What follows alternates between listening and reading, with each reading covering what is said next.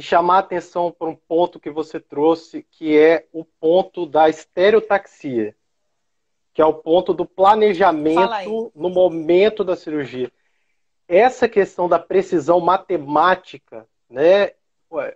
Primeiro, o, o, local onde a gente vai inserir esse eletrodo é uma estrutura muito pequena, tem 10, pessoal, é, são 10 milímetros, né? 11 milímetros de, de tamanho em um dos eixos.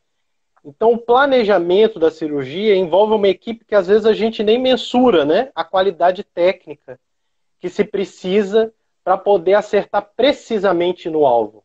Então, o pessoal da aderocirurgia é, é, tem um, uma equipe de background né, atrás, um, um, que é essa questão do planejamento cirúrgico. E essa etapa do aloestereotaxo realmente é muito fundamental, né? Dentro das etapas de sucesso da cirurgia. Então, ó, vocês estão em casa têm dúvida. Nossa, a cirurgia de Parkinson é uma coisa segura? É sim, a cirurgia ela é planejada para ser segura. Porque é tantos passozinhos que segue que a gente faz de tudo para ser seguro. O alvo é o local onde o eletrodo, vamos dizer assim, o chip, para que os leigos consigam entender o que é esse eletrodo. É como se fosse um chip, né? Então, onde o eletrodo vai ser colocado.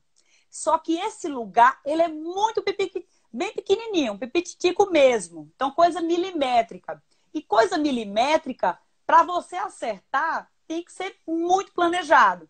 Então, é feito toda uma estrutura em volta disso, que é uma ressonância magnética pré-operatória. Isso é uma ressonância que ela é feita antes da cirurgia, o paciente ele já dá um CD com essa ressonância para que a gente coloque numa plataforma, para que na hora que eu falei que ele vai na tomografia fazer uma, uma tomografia com arco na cabeça, a gente faça uma fusão dessas imagens.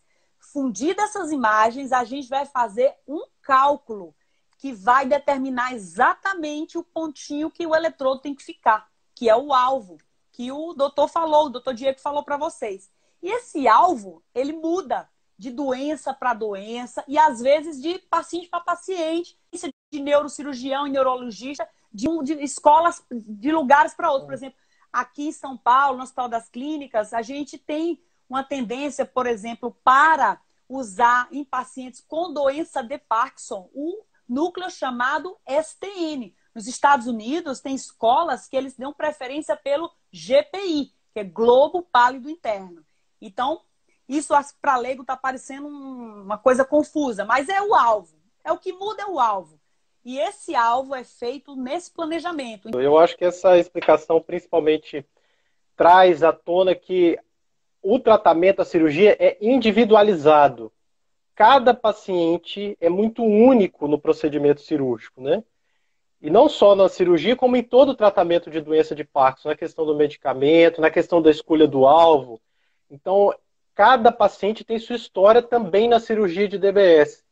E isso é muito importante a gente colocar, porque você consegue responder às expectativas das pessoas, né? A expectativa individual, desde a indicação até o resultado da cirurgia.